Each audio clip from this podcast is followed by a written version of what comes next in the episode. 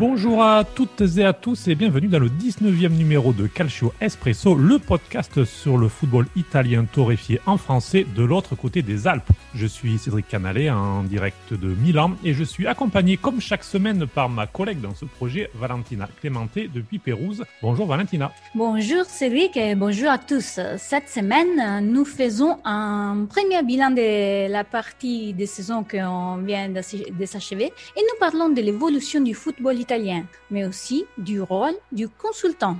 Et pour parler de tout ça, nous sommes ravis d'accueillir Grégory Pesley, ancien joueur professionnel et désormais consultant principal sur la Serie A pour Bein Sport, que l'on retrouve à chaque journée de championnat lors des affiches aux côtés de Philippe Genin. Bonjour Grégory et bienvenue dans le podcast de Calcio Espresso. Bonjour Cédric, bonjour Valentina. Merci de m'accueillir tout d'abord. Et puis euh, bah, j'espère qu'on va partager un bon moment ensemble. C'est tout à fait ce qu'on souhaite nous aussi et on n'a pas de doute euh, que ça va très bien passer euh, parce qu'ici c'est avant tout la bonne humeur. Voilà, devant un espresso. Grégory, commençons peut-être par parler de ce championnat d'Italie avec la phase retour qui a commencé le week-end dernier. Cela fait des années que la série n'a pas été aussi indécise puisque l'on a sept équipes qui se tiennent à 10 points euh, en tête du championnat. Alors comment jugez-vous cette première partie de saison? Très agréable et euh, alors j'avais envie de dire surprenante, mais en fait, euh, la C Milan est dans la continuité de ce qu'elle produit depuis euh, la deuxième partie de saison passée, confirme euh, sa très bonne dynamique. Maintenant, on verra si elle est capable de tenir jusqu'au bout, mais en tous les cas, voilà, l'Inter, la Juve n'a pas dit son dernier mot. La Roma est là, elle ne parle pas d'elle, mais elle est toujours dans le coup. Les Napolitains, avec ce match en retard face à la Juve, voilà, elle peut basculer aussi du bon côté enfin la Ladio, euh, l'ADA, il y a ce qu'il faut et c'est top. Sincèrement, je prends du plaisir à commenter tous ces matchs avec euh, Pipo Genin euh, tous les week-ends. Quelle est votre principale surprise et, votre déception en quelque sorte? C'est que soit une équipe, un joueur, un entraîneur? Bah, Ce qui est agréable, c'est surtout l'homogénéité positive du championnat cette année. Et le fait que bah, la Juve ne soit pas devant avec entre 5 et 10 points d'avance eh ben, c'est très bien pour l'intérêt du championnat. Donc ça, c'est vraiment le côté positif. C'est vraiment mon coup de cœur de la Serie A cette saison. Ça va jouer jusqu'au bout. Et puis, euh, déception, bon, il y a deux, trois clubs que j'attendais euh, un peu plus haut. Je pense notamment à la Fiorentina ou même au Taureau. Il y a toujours des bonnes ambitions et puis on s'aperçoit bah, que ça ne le fait pas. Et voilà, quand je vois les équipes sur le papier euh, de ces clubs, je me dis euh, ça devrait être dans la première partie de tableau et c'est pas le cas. Donc voilà, les déceptions sont là. Vous l'avez évoqué euh, au début, c'est l'AC Milan qui est en tête du championnat depuis plusieurs semaines. Hein. Alors ils sont sur leur lancée effectivement depuis la reprise au mois de juin. Malgré tout, c'est un petit peu surprenant de les voir aussi haut. Pensez-vous qu'ils puissent aller au bout, sachant qu'il y a tout de même eu deux alertes récemment contre la Juve et l'Atalanta? Sincèrement, il va falloir faire preuve de constance. On a vu que même dans les matchs euh, voilà, entre, les gros, elle a su répondre présent. Elle a su euh, battre l'Inter, euh, le Napoli, la Lazio. Il y a eu certes cette défaite assez lourde dernièrement face à l'Atalanta. Il faut que Milan soit au complet. Il y a eu les absences de Zlatan, ça a été compensé. Ils s'en sont sortis. Après, il va pas falloir euh, trop d'absence. On a vu les cas de Covid de Chalanolu et Théo Hernandez euh, sur euh, certaines rencontres et on a vu que ça pouvait être compliqué. Donc, un Milan au complet jusqu'à la fin de saison, sincèrement, ça peut aller au bout. Qu'est-ce que vous pensez, au contraire, des débuts d'Andrea Pirlo comme entraîneur, le troisième de la Juve en trois saisons? Bah, Il faut lui laisser du temps. Je pense que si les dirigeants l'ont mis en place, ils ont forcément euh, intégré euh, le fait que Pirlo soit un très jeune entraîneur. Certes, son CV de joueur parle pour lui. Euh, il n'a plus rien à prouver par rapport à ça. Mais en tant qu'entraîneur, c'est complètement différent. Être à la tête d'une Juve qui est neuf fois championne consécutive et aller chercher un dixième titre, ce n'est pas anodin. Et le fait que Milan, l'Inter ainsi que la Roma euh, fonctionne bien cette saison. Ça n'a pas aidé euh, que Pirlo puisse euh, s'épanouir assez rapidement. Et on a vu qu'il était dans la recherche de la bonne formule depuis le début de saison. C'est assez compliqué, même nous, quand on est en train de poser l'animation, le système de Pirlo. Voilà, c'est 4-4-2, 3-5-2, voilà, selon l'animation avec ballon ou sans ballon. Donc c'est assez délicat et il faut que les joueurs intègrent son système. Maintenant, il y a eu toute une première partie de saison qui a été plutôt correcte. Maintenant, ils n'ont plus de temps à perdre. Donc, euh, Pirlo euh, va devoir faire le nécessaire, quoi qu'il arrive, si la Juve euh, veut être championne. C'est là, ça fait deux ans et demi que Cristiano a la Juve. On pouvait avoir des doutes au début. Est-ce que le mariage, c'est un mariage parfait? Il n'est pas loin d'être parfait. Hein. il est champion. Il est vrai qu'en Ligue des Champions, ça a été plus compliqué. Parce que je pense que dans un coin de la tête de Cristiano, connaissant le compétiteur qu'il est, il aimerait bien euh, soulever la, coupe aux grandes oreilles avec la Juve. C'est une machine de combat, il est assez extraordinaire. Ce qu'il produit encore euh, cette saison, c'est assez énorme. Il faudra compter euh, sur la Juve parce qu'il y en a qui les ont enterrés après la défaite, notamment face à l'Inter. Mais la Juve, on sait très bien qu'elle sait gérer ces moments compliqués. Et puis elle a des joueurs au sein de son effectif qui ont l'habitude et qui ont cet esprit de la gagne. Et ça peut être déterminant dans le money time. Donc cette Juve sera là encore une fois et je pense que ce mariage est très très bon et sera excellent si bien évidemment euh, sur le plan européen la Juve arrive à aller au moins dans le dernier carré. Alors, il y a beaucoup de Français euh, ou francophones qui jouent en Italie. Euh, il y a des stars comme Ribéry à la Fiorentina qui assure son rôle de leader malgré, vous le disiez tout à l'heure, un contexte un petit peu compliqué. il y a aussi des révélations comme Enzola à Los Spezia ou encore Théo Hernandez qui devient vraiment incontournable à l'AC Milan. Est-ce que vous avez hum, des joueurs qui vous impressionnent particulièrement? Ah, On peut noter euh, Jordan Verretou à la Roma, hum. qui s'est installé et qui est excellent au sein de ce milieu de terrain. Il a la responsabilité de tirer les pénalties, donc ce n'est pas anodin. Ça prouve l'ampleur qu'il prend au sein de cette équipe. Après, euh, il faut pas mettre de côté Adrien Rabiot. Il y a du turnover euh, assez conséquent parce qu'il y a beaucoup de matchs du côté de la Juve, mais il fait partie intégrante pour moi des titulaires de Pirlo avec Bentancourt, McKenny et, et Arthur au milieu du terrain. Donc euh, Adrien est là. Il y a Bakayoko qui est très intéressant du côté du Napoli. Il y a pas mal de Français qui se débrouillent. Euh, Meite est arrivé à Milan. On va le laisser faire aussi son chemin. Le jeune Kaloulou aussi qui est en train de prendre ses marques. Voilà, c'est très intéressant de voir autant de Français dans le championnat italien. Et puis, bah, bien évidemment, on les suit avec un œil euh, particulier. Et après, bon, Théo Hernandez, je le suis parce que voilà, j'ai évolué au même poste. Donc euh, j'ai toujours un œil un peu plus avisé et ce qu'il est en train de faire, euh, bah, c'est plutôt épatant et euh, le meilleur reste à venir pour lui. Juste Théo Hernandez, est-ce que pour vous c'est le meilleur à son poste en Serie A, voire le meilleur français Beaucoup d'observateurs aimeraient le voir en équipe de France? Oui, mais c'est légitime de penser ça. Parce que par ses performances dans un gros club, il est en tête du championnat italien. Ça va faire quasiment un an qu'il arrive à être constant dans la performance. C'est ce qu'on demande. Le seul bémol, c'est que connaissant aussi la vision des sélectionneurs, il faut que Théo Hernandez soit très fort sur le plan européen aussi.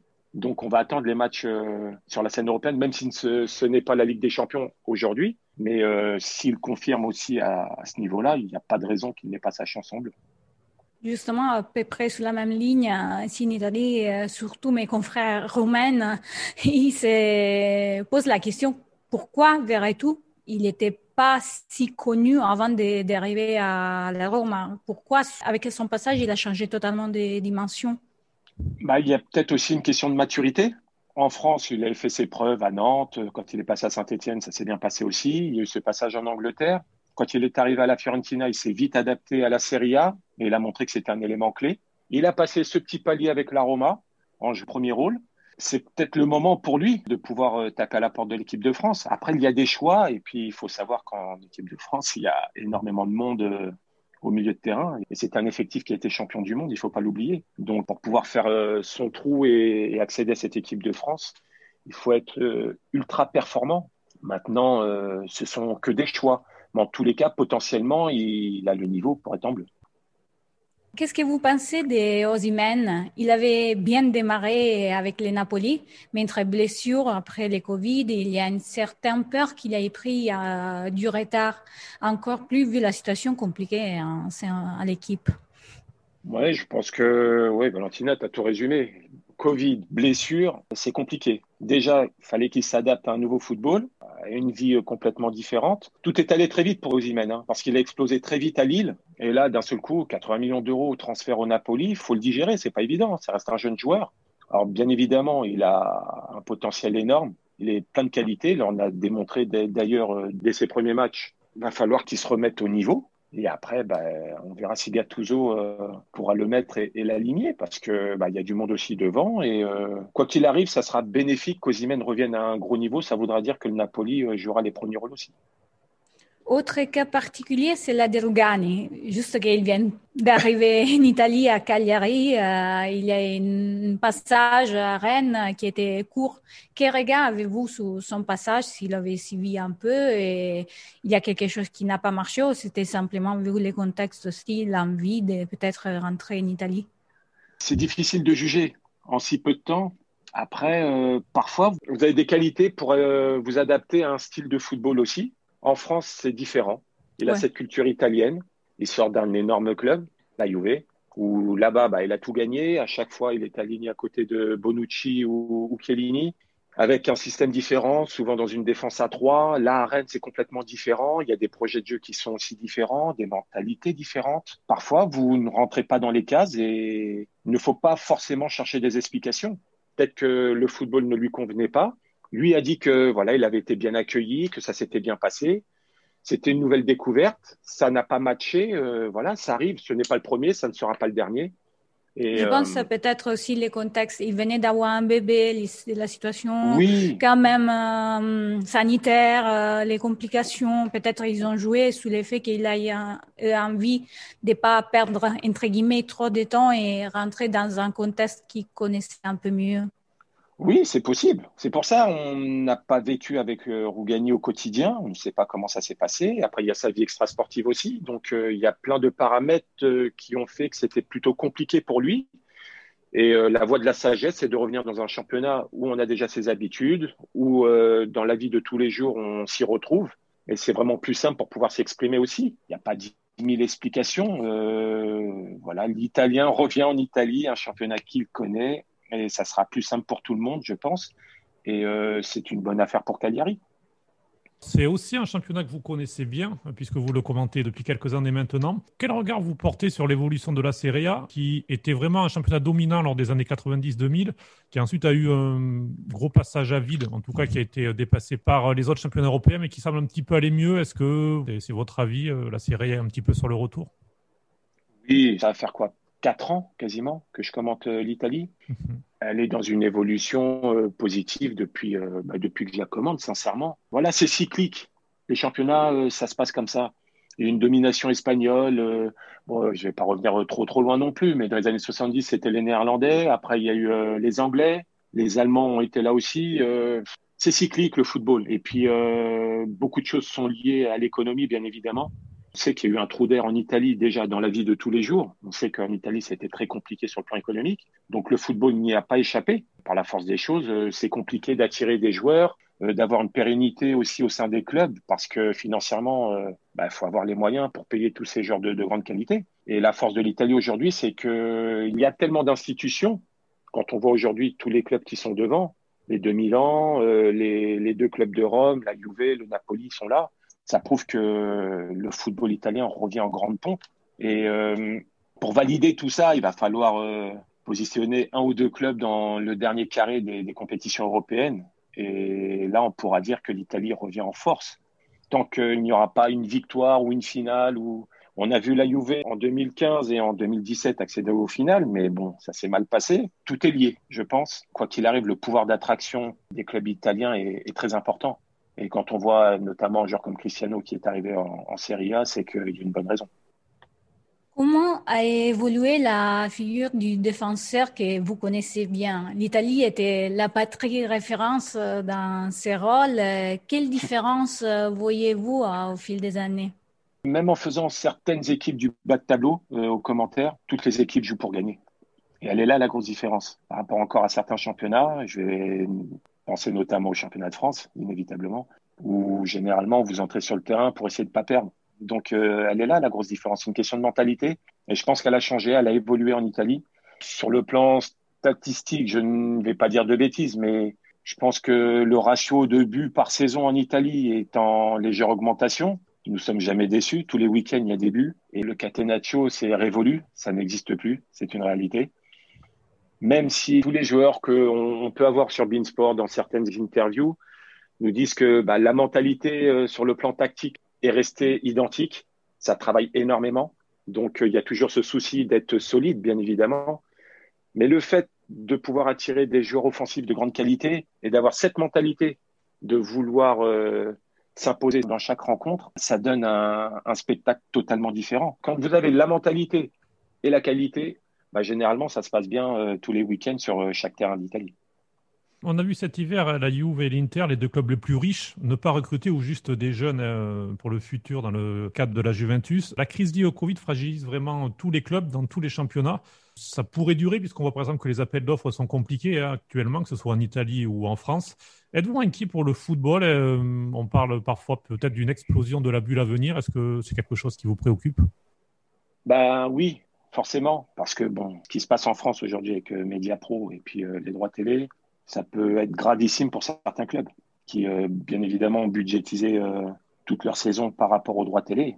quand ça représente euh, plus de 60%, 70% de la masse salariale, il est, il est évident que ça peut être un très, très gros coup dur. Alors, je ne vais pas dire que certains clubs vont presque mettre la clé sous la porte, mais sincèrement, on va être borderline. Hein. Donc, ça va être compliqué pour le football en général, bien évidemment. Après, les structures qui sont solides, ou qui ont déjà travaillé en amont, comme vous le disiez, sur certains jeunes vont pouvoir euh, se reposer euh, sur la qualité de ce recrutement pour pouvoir avancer. Donc elles auront un temps d'avance. Après, euh, difficile de savoir comment ça va se passer, bien évidemment. Je ne suis pas devin, mais certes, ça va être compliqué, mais je pense que les entités fortes s'en sortiront quoi qu'il arrive. Je trouve qu'il y a des liens très strict entre l'Italie et le Paris Saint-Germain, votre premier club euh, professionnel. C'est simplement le travail fait au fil des années par Leonardo ou il y a quelques détails qui rapprochent plus l'équipe parisienne peut-être à l'Italie? Très très bonne question. Euh, il y a cette fibre hein, qui s'est installée par la force des choses. Leonardo est arrivé, euh, bon, il avait connu Paris à l'époque. Moi, j'ai eu la chance de pouvoir m'entraîner avec lui quand il était encore joueur. Et euh, il a apporté cette rigueur, cette mentalité aussi, parce que le fait d'être passé euh, à Milan et d'avoir côtoyé de grands dirigeants, et quand on connaît l'intelligence de Leonardo, il faut reconnaître que à Paris, euh, c'est une réelle plus-value. Et le réseau qu'il a est très important et, bénéfique. Donc, tant mieux pour Paris. Ça fait énormément de bien. Après, voilà, quand on voit des, des Thiago Motta qui sont passés, euh, ils ont cette mentalité et euh, c'est bénéfique pour Paris. Voilà, quoi qu'il arrive. Mais euh, on voit aussi euh, Florenzi, par exemple, qu'il est arrivé après tout ce qu'il avait passé à Rome aussi. Je vais dire mentalement, on n'imaginait pas qu'il allait s'installer si vite dans l'équipe. Et finalement, les gens à Rome, presque, ils les voudraient en arrière parce qu'ils disent qu'il leur manque. Moi, je vais être direct avec vous. Quand j'ai vu Florenzi signer à Paris, j'étais très surpris que la Roma l'ait lâché. Alors, il y a peut-être euh, eu des conflits en interne que l'on ne sait pas. Moi, je ne préfère pas en, parler. Mais moi, dès que Florenzi a signé à Paris, bon, moi, je suis parisien, hein, bien évidemment, c'est mon club de cœur.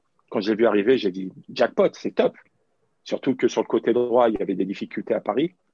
On n'y avait même pas pensé. Voilà. Quand on est à l'extérieur et on se dit euh, qu'un joueur euh, comme Florenzi a la possibilité de partir de la Roma, on se dit, mais c'est incroyable. Parce qu'à droite, à la Roma, bon, il y a Karsdorp qui est en train de se refaire une santé. Il y a Bruno Pérez qui a des difficultés à revenir. Bon, Spinazzola peut jouer à droite, mais euh, Fonseca préfère le, faire jouer à gauche. On se dit qu'un Florenzi aujourd'hui à la Roma, bah, ça serait euh, plus qu'intéressant de l'avoir. Ah oui, ça serait un gros cadeau. Donc euh, voilà, il y a des choses parfois qu'on ne comprend pas forcément. En tous les cas, moi, je suis très heureux d'avoir Florenzi à Paris. Ça, c'est une certitude. Passons un petit peu plus précisément à euh, votre euh, activité de consultant. Vous avez rejoint Bain Sport dès la fin de votre carrière de jour en 2012. Être consultant, est-ce que c'était déjà une idée précise ou ça s'est présenté un petit peu par hasard? Non, sincèrement, c'était le, hasard. À partir du moment où j'ai arrêté ma carrière en 2012, je m'étais dit, je vais faire un break. Football, on va mettre de côté. Parce qu'après 15 ans euh, voilà, de haut niveau, on a besoin de souffler. Après, on n'est pas tous pareils. Hein. Il y en a qui aiment bien se replonger directement dedans. Moi, mentalement, j'arrivais un peu à saturation, donc j'ai dit, bon, on va se mettre un peu de côté. Et puis, ben, le football vous rattrape, inévitablement. Après, il y a une histoire de timing, et voilà, parce que Bean venait de se créer en 2012, j'arrête en 2012. En septembre, je reçois un coup de fil, notamment de Pipo Genin, par l'intermédiaire de Charles Bietri, qui avait euh, monté toute la rédaction. Et Charles Bietri était mon, mon président euh, au PSG en 98. Si je vous la fais courte, Philippe Genin m'appelle, me dit Bon, t'arrêtes définitivement ta carrière? Je lui dis Bah oui. Et euh, il me dit Bon, bah c'est très bien. Il me dit Est-ce que tu es mobile? Voilà sa première question. Je lui dis C'est quoi cette question? Je lui dis Bah oui, je suis mobile. euh, tu es sur Paris? Je lui dis Bah oui. On était un jeudi, hein. je me souviens comme si c'était hier. On était un jeudi et il me dit euh, Samedi, tu es dispo Je lui dis Bah oui, mais pour faire quoi? Ben, ça serait bien que tu ailles à, Evian. Il y avait Evian Tenant Gaillard, euh, Monaco, je crois, ou un truc comme ça, pour commenter. Je dis, comment ça pour commenter? Je ne sais pas commenter, moi. On n'arrive pas comme ça pour commenter. Il dit, t'inquiète pas, on sait comment tu es, on, on a vu comment tu étais euh, sur toutes les interviews durant ta carrière, etc. Donc, ils avaient déjà une petite idée par rapport à ça. Et ils m'ont dit, t'inquiète pas, tu seras guidé par deux journalistes sur place. Et voilà. Donc, soit je disais oui ou non. Et euh, bah, j'ai dit euh, banco, j'ai dit oui, puis je suis parti à l'aventure. Et maintenant, ça va faire euh, plus de huit ans que j'y suis et ça a commencé comme ça. C'est très bien, mais souvent c'est comme ça, on commence un peu par hasard et d'un certain point de vue, c'est aussi mieux parce que on n'a pas le stress de, de l'avant, de la préparation, de dire voilà, on, on rentre et c'est parti. Après, c'est l'adrénaline qui, qui, fait le oh, reste. Oui, c'est pas faux. Après, je ne suis pas un stressé de nature. Ça, c'est une réalité. Moi, je suis plutôt euh, posé, calme, tranquille. Donc, euh, j'ai vu ça comme une nouvelle expérience. Je voulais voir l'envers du décor. Après, euh, voilà, faut faire attention à tout ce que l'on dit et euh, surtout aujourd'hui avec les réseaux sociaux c'est ce petit côté euh, que j'aime moins. C'est l'inconvénient. Parfois, on peut manquer un peu de naturel dans les commentaires parce que euh, on s'auto-censure, entre guillemets, parce qu'il faut faire attention à toutes les âmes sensibles. Donc, euh, notre humour ne sera pas forcément celle des autres et donc ça peut être mal perçu. Donc, faut vraiment faire attention à ce que, à ce que l'on dit. Donc, voilà, c'est juste ça qui m'embête dans ce métier. Mais sinon, c'est, c'est une expérience formidable et sincèrement, on, apprend sur soi-même et puis euh, on découvre beaucoup de, choses et c'est super intéressant. Après la Ligue 1 et la Ligue 2, vous êtes euh, installé justement sur les footballs italiens. Comment cela s'est passé et vous avez des surprises euh, sur les foot italiennes par rapport à ce que vous pensez, des idées reçues, voilà.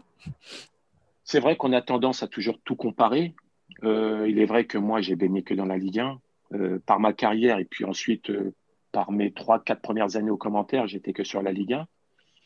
Euh, c'était une découverte agréable parce que bon voilà je suis de la génération où je regardais aussi le football italien le grand Milan de l'époque.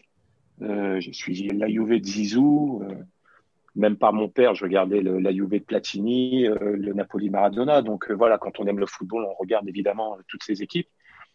Mais le fait de travailler de mettre les pieds dedans surtout quand on allait en Italie on s'imprègne un petit peu de cette atmosphère et on sent que c'est un pays passionné.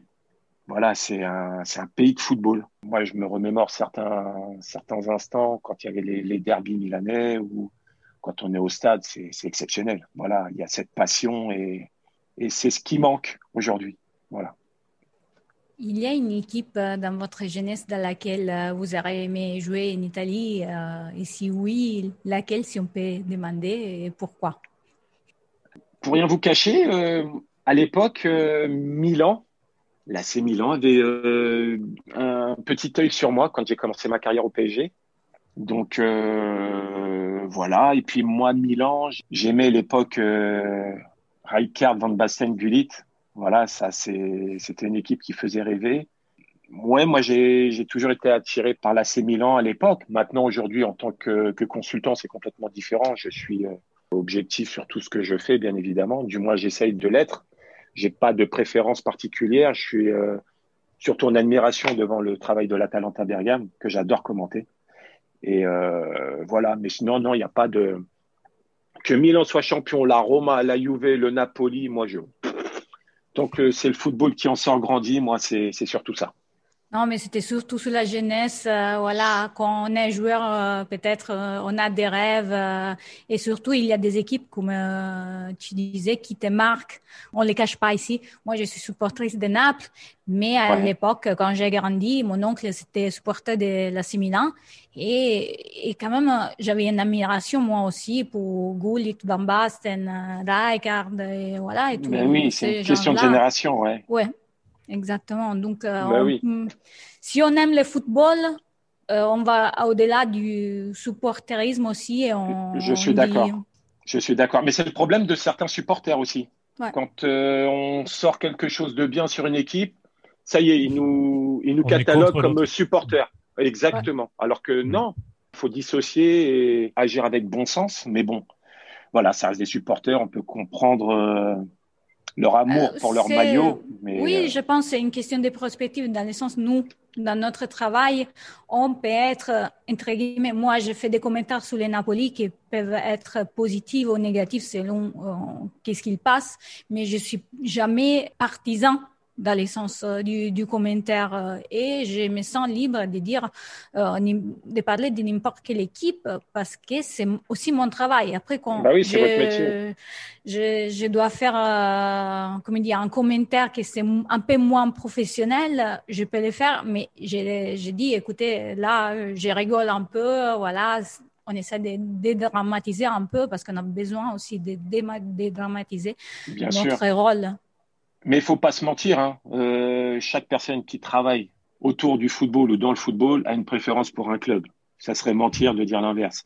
Donc, il faut essayer d'être euh, plus droit possible, tout simplement, et après être euh, objectif et logique dans tout ce que l'on argumente. Mais euh, moi, c'est plus, voilà, faut faire. ce sont plus les supporters qui commencent à devenir parano parce qu'on va sortir une phrase ou deux sur un ou joueur ou sur une équipe et ils vont nous cataloguer. C'est ça, c'est plus ça qui me dérange. Après ma chance à moi, oui. Après ma chance, c'est que je n'ai jamais joué en Italie. J'ai toujours revendiqué le fait d'être parisien et c'est une réalité parce que je suis né à Paris, j'ai commencé au PSG, j'avais 8 ans jusqu'à 23 ans. Donc moi, c'est mon club de cœur. Aujourd'hui, le PSG restera le PSG avant tout le monde. Donc c'est pour ça que moi en Italie, j'ai pas de souci par rapport à ça. Depuis un an, le, foot est à huis clos, ou presque. Il y a eu une petite période avec un petit peu de public. Alors cela, bien sûr, a aussi des conséquences euh, sur les commentateurs, euh, dont les déplacements à l'étranger sont de plus en plus rares. Est-ce plus compliqué de commenter depuis une cabine à Paris par rapport à un stade? Alors bien sûr, euh, il manque l'ambiance. Au-delà d'être en cabine, c'est plus compliqué. C'est plus compliqué par rapport à l'analyse de certaines situations. Voilà, parce qu'on n'a pas de plan large. Ce que les téléspectateurs regardent, nous avons les mêmes images. Sauf que nous, on doit commenter en direct, donner son avis dans la seconde. Enfin voilà, tout analyser et, et c'est pas toujours évident. Le, le, souci, c'est que, notamment pour le consultant, je parle en mon nom, parce que lui, Philippe Genin, va faire vivre le match. Ça, ça leur appartient aux journalistes. C'est loin d'être facile. Maintenant, nous, les, les, consultants, on est là pour apporter notre expertise et euh, notre vécu d'anciens joueurs. Donc, depuis euh, que l'on travaille régulièrement en cabine, il est vrai que moi, parfois, je suis plus dans l'anticipation. C'est-à-dire quand je vois un bloc équipe bouger de telle manière ou voir juste euh, une attitude corporelle d'un joueur qui est peut-être à l'opposé, parce que moi, je regarde tout ce qui se passe dans la télé et euh, j'anticipe par rapport à mon vécu son appel de balle. Généralement, je me trompe assez rarement. Donc, ça passe à peu près. Mais il est vrai que quand on est au stade, ça n'a pas de prix parce que on voit l'attitude des joueurs hors caméra et ça en dit long parfois sur certaines euh, situations. Euh, les attitudes euh, sont très intéressantes à, analyser. Et quand un joueur est dans le trou pendant 20 minutes, on n'est pas étonné parce qu'on a vu certaines des prémices. Et à la télé, on ne peut pas. Et on a nos limites sur certaines actions et c'est assez embêtant par rapport à ça. Donc rien ne ne vaudra le fait d'aller au stade, bien évidemment, au-delà de, l'ambiance, parce que, bon, maintenant, on, s'est habitué avec les huis clos. Mais les premiers matchs à huis clos à commenter dans une cabine, oh, le calvaire, c'est une catastrophe, sincèrement. Et parfois, les petites musiques d'ambiance ou les, les, bandes son, ça nous trouble plus qu'autre chose. Et euh, le téléspectateur aussi n'est pas forcément fan. Donc euh, voilà, c'est assez compliqué. Maintenant, on essaie de positiver et de gérer du mieux possible et on s'adapte. Vous commentez avec Philippe Genin, voix de l'Italie en France depuis des années sur Canal puis sur Bein Sport. Euh, vous nous l'avez dit tout à l'heure, il a été à l'origine de votre arrivée d'ailleurs sur Bein. Alors comment vous préparez les matchs ensemble? Est-ce que c'est mieux de travailler quasiment tout le temps avec la même personne au niveau des automatismes peut-être comme sur le terrain? Oui, il y a deux sons de cloche par rapport à ça. Alors moi j'ai eu cette chance pour me former d'avoir travaillé avec beaucoup de journalistes. Ils ont tous une gymnastique et des méthodes différentes. même si in fine, voilà, on est dans le commentaire de match, donc on s'y retrouve tous. Mais il y a des petits, des petites béquilles. chacun a sa, a sa façon de fonctionner et de travailler. Donc moi, ça a été très enrichissant par rapport à ça. Je pense que ça a été bénéfique. Et le fait ensuite de se stabiliser avec un journaliste et de former un binôme, ça facilite énormément les choses. Et notamment aujourd'hui, je m'en rends compte avec, euh, avec Pipo par rapport au fait de commenter en cabine. On se marche très, très rarement dessus. Parfois, on peut même euh, ne pas se voir, être dans une cabine différente. À son intonation de voix, je sais que quand il va finir sa phrase, je vais pouvoir enchaîner ou je sais que quand il laisse un petit laps de temps, il va enchaîner peut-être sur une stat ou enfin voilà, on a nos ça, ça se commande pas. Hein. Oui, voilà, on a on a nos habitudes maintenant, on a des accointances et euh, le fait de former un binôme avec Pipo, bah ça facilite énormément les choses aujourd'hui. Tu parlais du manque de l'ambiance du stade. Il y a une euh, ambiance euh, entre tous les stades italiens qui t'a vu, qui t'a marqué particulièrement? Bah, Le derby de Milan, euh, il est beau. Hein. Après, il y a eu un match aussi à, au San Paulo qui était sympa. Ouais, parce que bah, l'ambiance est top aussi. Donc voilà, je ne veux pas avoir de favoritisme par rapport à tout ça, mais quand les stades sont remplis sur les grosses affiches, que ce soit à Rome, à Naples ou à Turin, parce qu'aujourd'hui, avec euh, ce nouveau stade, la bande sonore, quand la Juve joue, c'est top, quoi. Et quand il y a un but, bah, ça, fait, ça fait du bruit, il y, a, une caisse de résonance qui est énorme. Et euh, c'est un stade qui a été très, très bien pensé. Mais il est vrai que pour avoir fait quelques derbies euh, milanais, ouais, c'était plutôt sympa. Pour terminer cet entretien, euh, quel est votre pronostic euh, Qui sera champion d'Italie? Alors là. On laisse euh, passer la bande sonore, l'hymne de la Serie A. ouais, c'est très bien comme ça. Et sincèrement, s'il y a bien une année où c'est compliqué, faut pas avoir de langue de bois, hein, mais je pense que c'est l'année de l'Inter, moi. Je pense que c'est l'année de l'Inter. Ils n'ont, plus, que ça à jouer. Là, ils ont perdu en plus en coupe. S'ils se font sortir en coupe, je pense que le groupe va tout faire pour être champion. Ils sont dans les clous. Ils ont un groupe de, de grande qualité. Moi, je pense que le plus grand adversaire de l'Inter, c'est l'Inter. Parce qu'on l'a vu les années précédentes. Quand on pensait qu'ils étaient capables de passer le cap, bah non, ils n'y arrivaient pas. Alors, on se pose toujours des questions. Parce que c'est la faute de l'entraîneur. Quand il y avait Spalletti, je pouvais me poser la question. Mais là, avec Conte, il y a un coach qui sait gagner. Donc, euh, le message qu'il véhicule sera bon, quoi qu'il arrive. Donc, euh, ça leur appartient. Ils ont les clés euh, entre les mains, l'Inter. Maintenant, Milan, ça serait beau qu'ils redeviennent champions. Et puis, la Juve, un dixième titre, ils sont capables d'aller chercher. Même s'ils ont encore sept points de retard avec un match de retard, ça fera que quatre en cas de victoire. Et moi, je dis la Juve, c'est pour ça, c'est trop, trop compliqué, sincèrement. Ouais, moi, je vais dire la Talente à Bergame, comme ça, je vais mettre tranquille. Comme ça, on n'a pas de soucis, on reste tout tranquille, euh, surtout Cédric euh, avec l'Inter, euh, parce que sinon, d'ici à la fin de la saison, on, va les perdre s'ils si, se concentrent trop. Cédric, es pour l'Inter, toi? Oui. D'accord. Ben, je pense Il a ses hein. problèmes. mes arguments sont bons, non? Ces arguments sont très bons et c'est vrai que voilà, le principal adversaire de l'Inter, c'est l'Inter et, le principal atout de l'Inter, c'est peut-être compter, c'est peut-être aussi le, principal frein puisqu'il fait régulièrement des sorties euh, assez négatives encore hier soir sur le projet qui est mort depuis août. Et, euh, et, oui, donc c'est pour ça. Ils, sont, hmm. ils se mettent des bâtons dans les roues euh, et c'est incompréhensible. Hmm. Après, il est vrai que Là, je, ne contrôle pas, mais euh, par rapport à tout ce qui se passe euh, côté extra football euh, avec le rachat, pas de rachat, le... je sais que c'est compliqué. Les salaires qui sont décalés, c'est vrai que tout ça peut créer.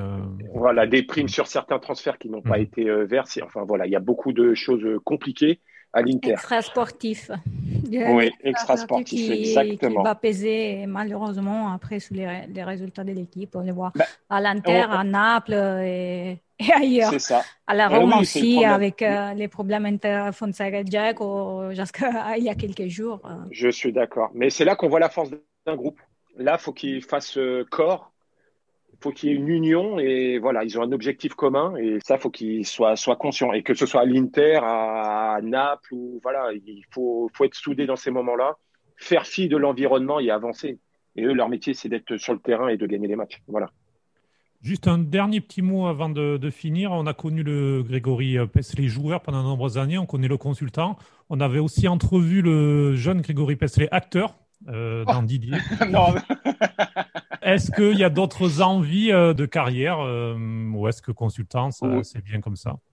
Non, non, il y a d'autres envies de, carrière. Mhm. J'ai le projet de passer mon diplôme de au CDES de Limoges pour mhm. être manager sportif. J'aimerais bien intégrer un club. Bon, directeur sportif, c'est un bien grand nom, mais voilà, j'aimerais bien coach, je pense, c'est pas, on l'est ou on l'a pas, ça, de toutes les manières.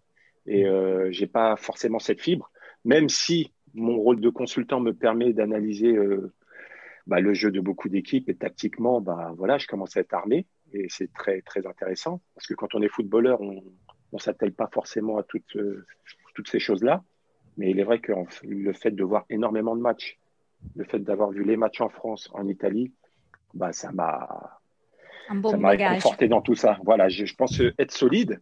Donc, euh, intégrer euh, une structure euh, d'un club en tant que conseiller de football ou directeur sportif, avoir un projet de la formation jusqu'à l'équipe première, j'en ai plein la tête. Et il est vrai que j'ai pas été international, c'est une réalité. Maintenant, j'ai eu la chance de côtoyer d'énormes joueurs et d'avoir connu beaucoup de dirigeants. Donc, j'ai un réseau qui est plutôt conséquent. Donc, il va falloir l'utiliser à un moment donné.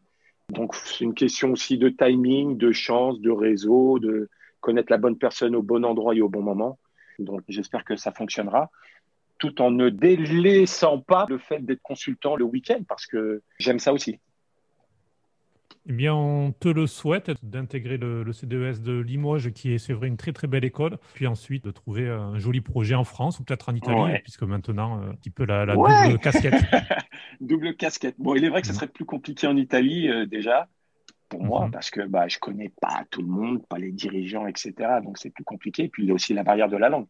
Même si je comprends. Euh, correctement. J'essaye de, de, lire la Gazzetta, tout au sport et compagnie, mais mais mais il faut parler couramment quand même euh, pour s'intégrer euh, dans un projet.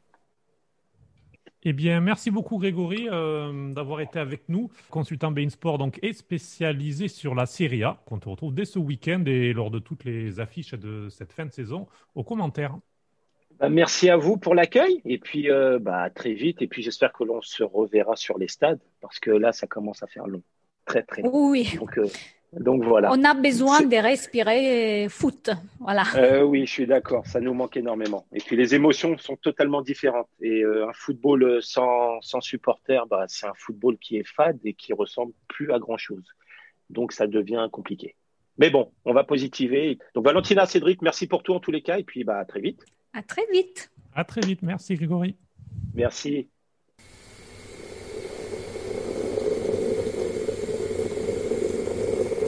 Travail euh, de la part euh, de Toloy et surtout euh, du petit Maillet. Oh, quel but Oh, elle est magnifique cette frappe. La première tentative, elle est signée par Leiva qui va aller, Maruzic pardon, qui va aller saluer le banc. Regardez, il vient saluer cet homme, Lulic, qui fait son retour. C'est lui qui occupe son poste. Il est magnifique. Et ce Lulic d'ailleurs. Ah, il est rentré dans le cœur du jeu avec son pied droit. Pourtant, il y avait une bonne intervention de Maïle.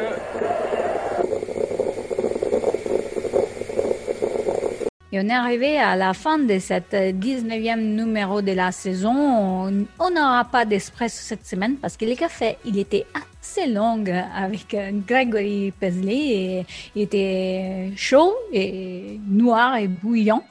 Voilà, comme on aime dans notre comptoir et on était ravis vraiment d'avoir euh, les consultants de Bispo pour analyser euh, cette euh, première partie de saison, Cédric. Exactement. Du coup, on vous donne rendez-vous à la semaine prochaine et d'ici là, vous pouvez réagir ou nous contacter sur contact@calcioespresso.com et vous pouvez aussi nous suivre sur les réseaux sociaux Twitter, Facebook, Instagram ou Telegram et vous pouvez aussi euh, revoir notre premier live vidéo euh, avec Florian Sabatier sur notre canal YouTube ou encore sur Facebook. Euh, C'était un numéro consacré à Massimiliano Allegri et l'actualité du football italien. Et vous pouvez retrouver nos épisodes précédents et nos articles sur le site calcioespresso.com et nos podcasts sur les principales plateformes comme Spotify, Apple, YouTube, Amazon. Et nous écouter les vendredis à 18h et les dimanches à 11h sur Radio Italiana Vera et Radio Grande Air. Merci de Cédric.